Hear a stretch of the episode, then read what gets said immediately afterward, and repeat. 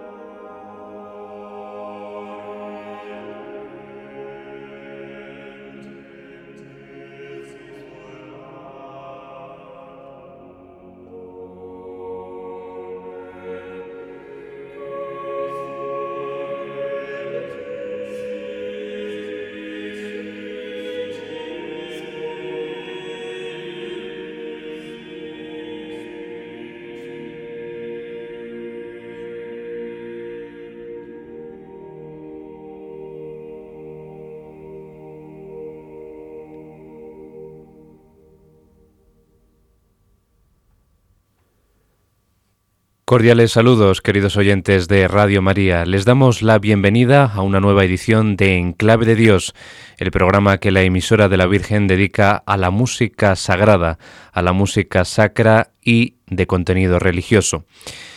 Hemos comenzado hoy en este programa con un ejemplo de la polifonía italiana del siglo XVI. Este inicio del Stabat Mater para ocho voces de Giovanni Pierluigi da Palestrina, que vivió entre los años 1525 y 1594.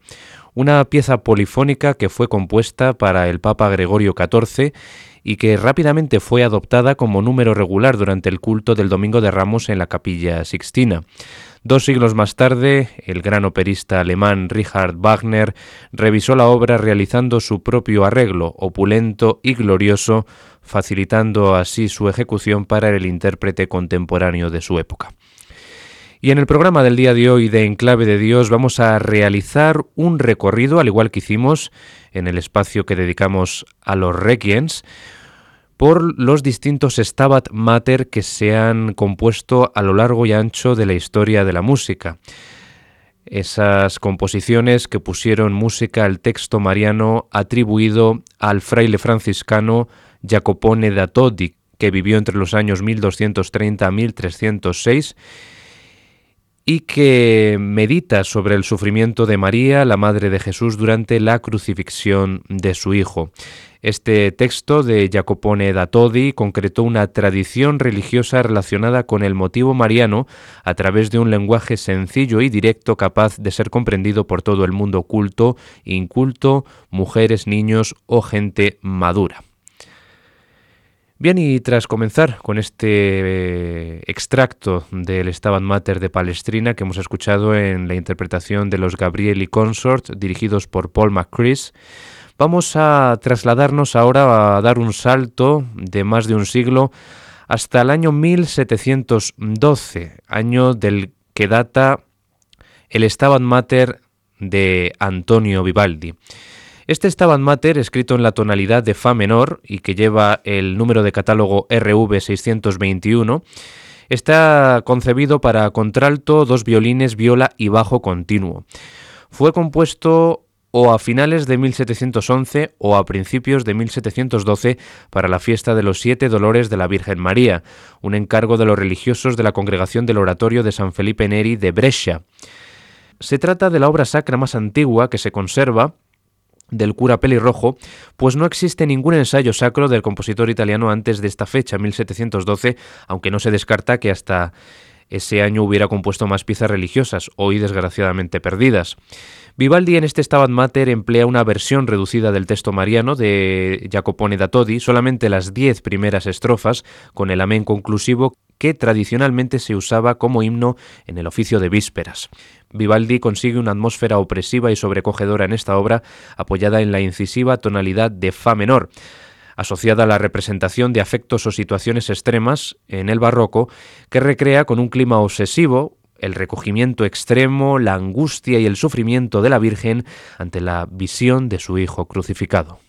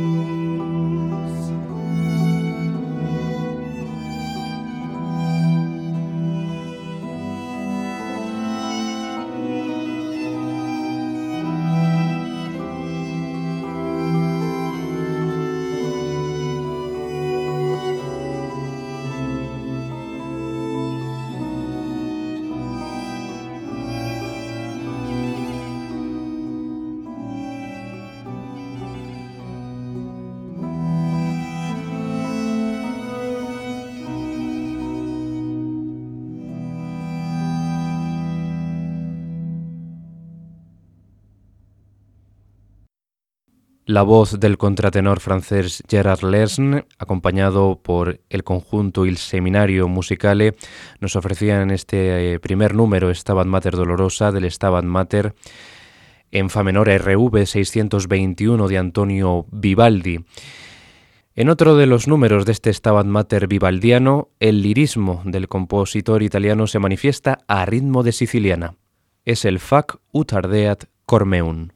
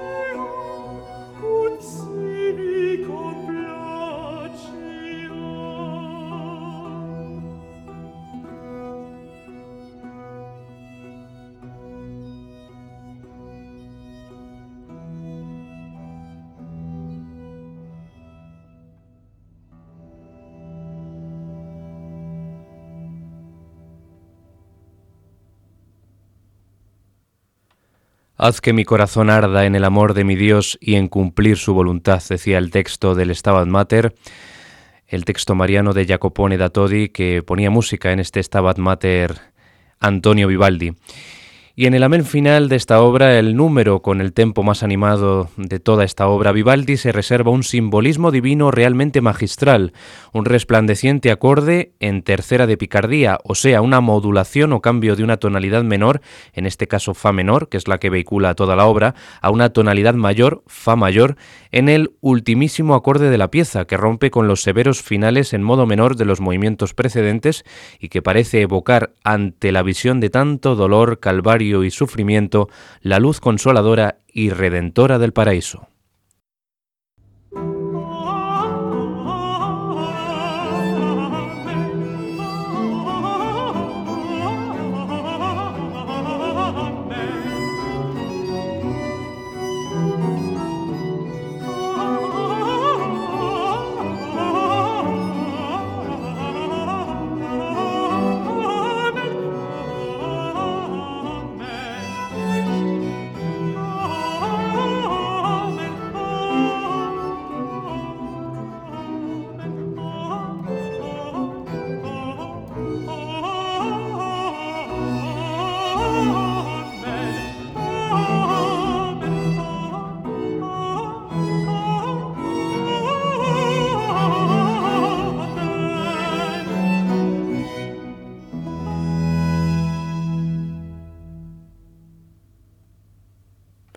Tras el Stabat Mater vivaldiano pasamos a uno de los Stabat Mater que mm,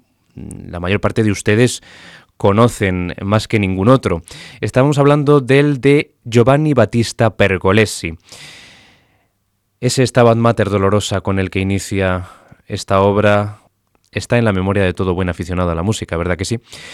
Pues esa imagen precisamente de la Virgen María postrada a los pies de la cruz inspiró a Pergolesi nuevas cimas de expresión musical. El compositor fue requerido por la Cofradía de la Virgen de los Dolores para que lo redactara en sustitución del de Alessandro Scarlatti. Otras fuentes afirman que fue su patrono, el duque de Madaloni, quien le solicitara el encargo con destino a la capilla privada dentro de la iglesia de Santa María de los Siete Dolores de Nápoles, donde se estrenó el 23 de marzo del año 1736 siete días después de la muerte de su autor, el día de Cuaresma, Viernes de Dolores.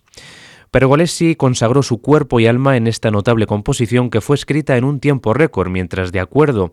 o según cuenta uno de sus amigos músicos, el compositor italiano se encontraba enfermo en la cama con fiebres muy altas. Inmediatamente se multiplicaron las copias manuscritas de esta obra contribuyendo a su difusión por toda Italia y el resto de Europa. Pergolesi destinó esta obra para dos castratos, al estar prohibida la exhibición pública a mujeres, y hoy en día lo cantan una soprano y una mezzo o una soprano y un contratenor ante la pujante moda que existe de este tipo de tesituras vocales. Pergolesi combina hábilmente el estilo religioso heredado de la tradición más convencional y las nuevas formas profanas propias del género operístico imperante en la época, haciendo sentir y comunicar el hecho religioso de la Madre de Cristo contemplando a su Hijo muerto en la cruz con sentimientos y emociones profundamente humanos capaces de enternecer o de conmover a cualquiera.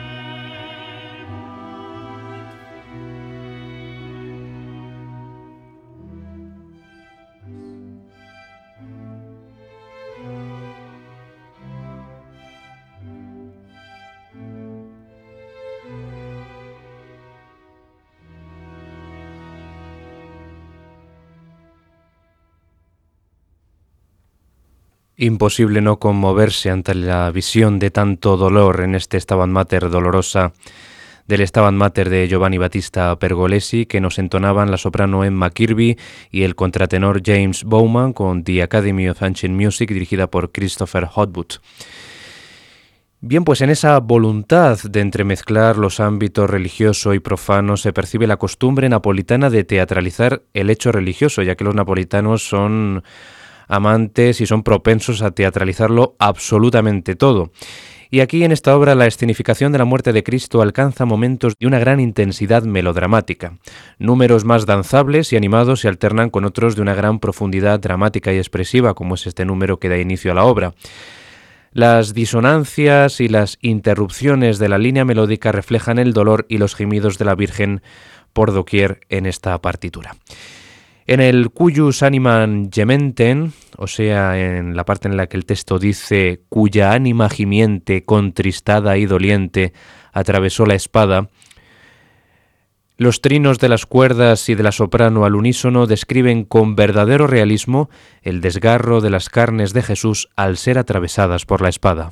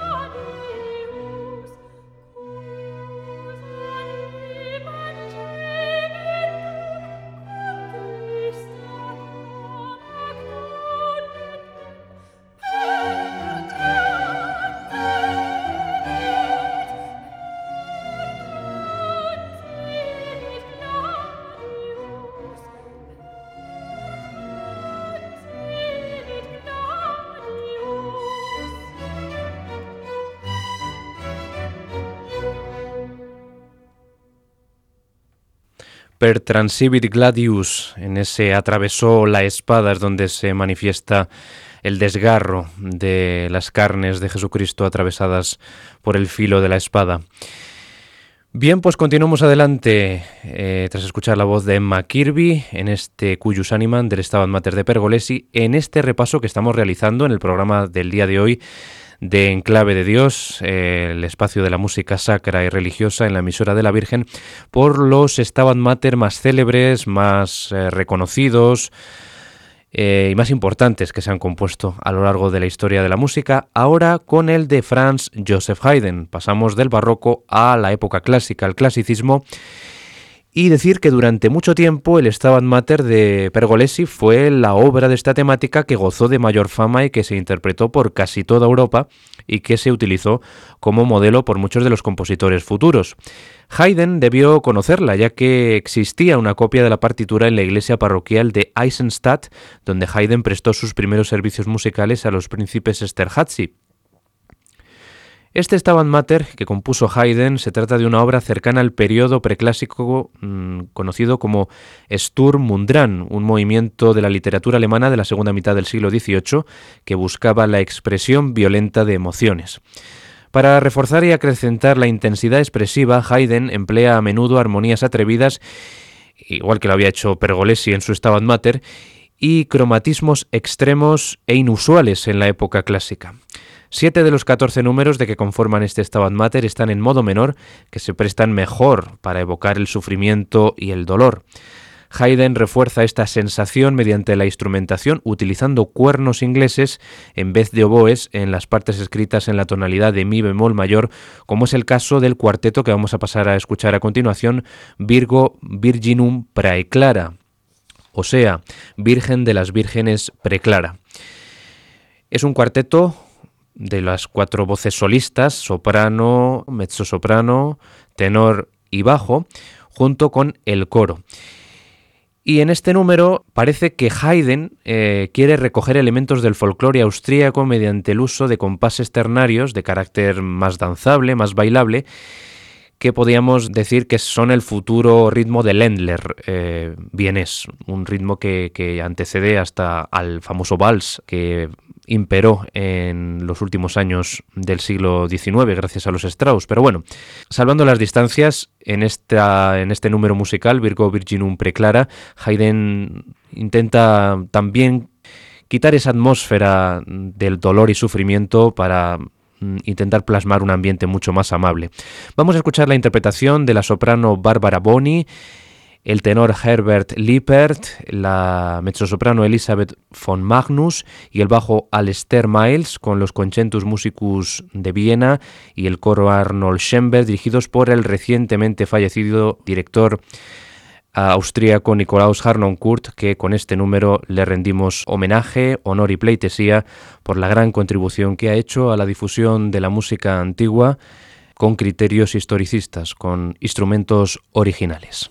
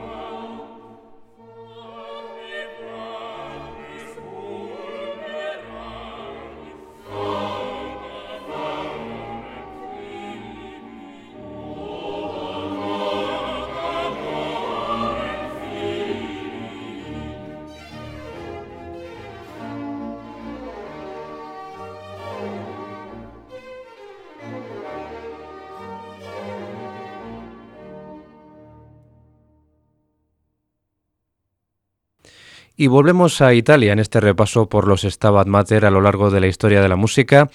porque nos vamos a detener ahora en el Stabat Mater de Luigi Boccherini. En 1781, por encargo de su patrón, el infante don Luis de Borbón, compone Boccherini este Stabat Mater con una primera versión que consistía en una voz de soprano acompañada por un quinteto de cuerdas, dos violines, una viola y dos violonchelos. Posteriormente, en 1801, Cuatro años antes de morir, Boccherini revisa su obra añadiendo un número inicial para las voces de contralto y tenor. De este Stabat Mater nos vamos a quedar con el Tuinati Vulnerati en la versión original de la soprano con una orquesta pequeña de cámara que vamos a escuchar en la interpretación de la soprano Cecilia Gastia con el conjunto I Solisti Veneti a las órdenes de Claudio Simone.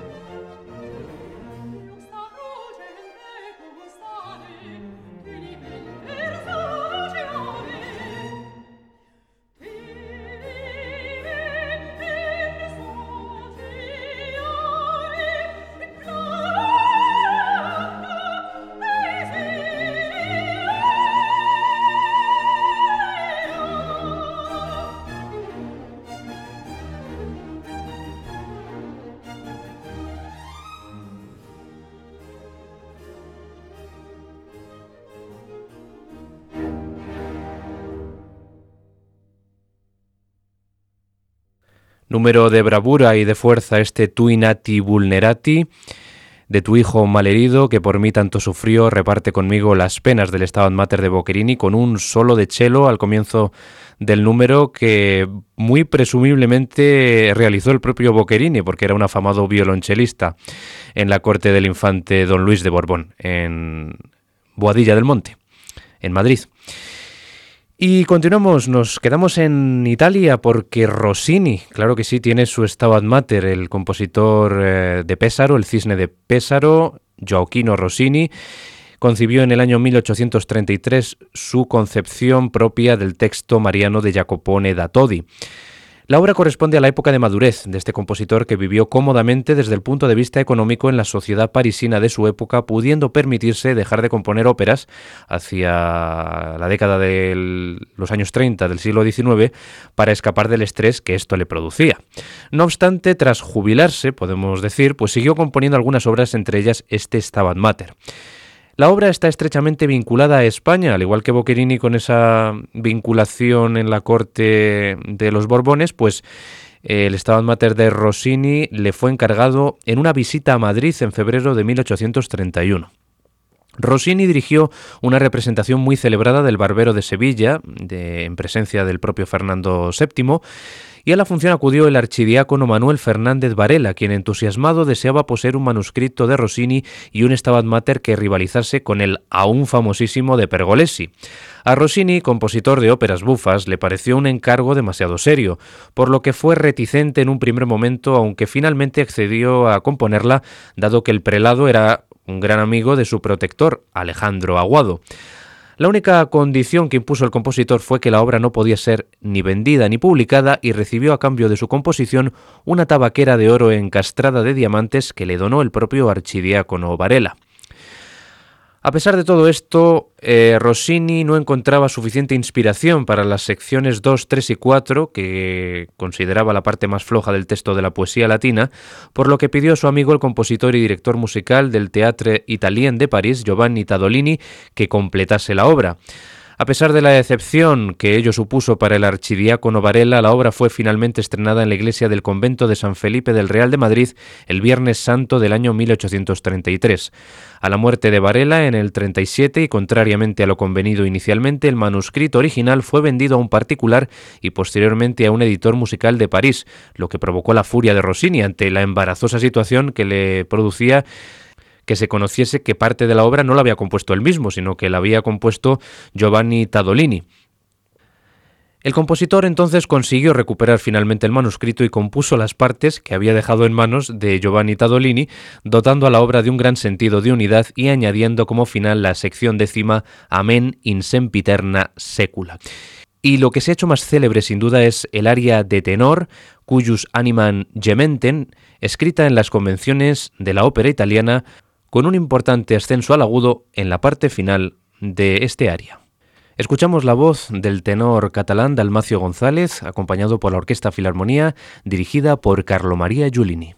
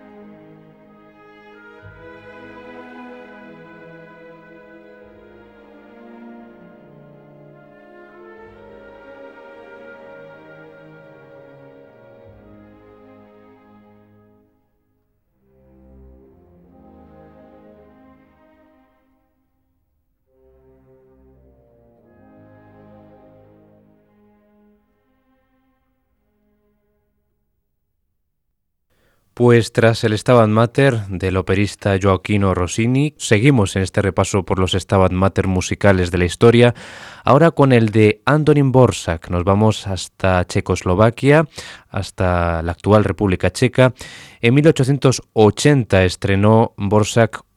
la primera obra con tema religioso de toda su producción musical. Fue el 23 de diciembre de ese año en el concierto de la Asociación de Artistas Musicales de Praga.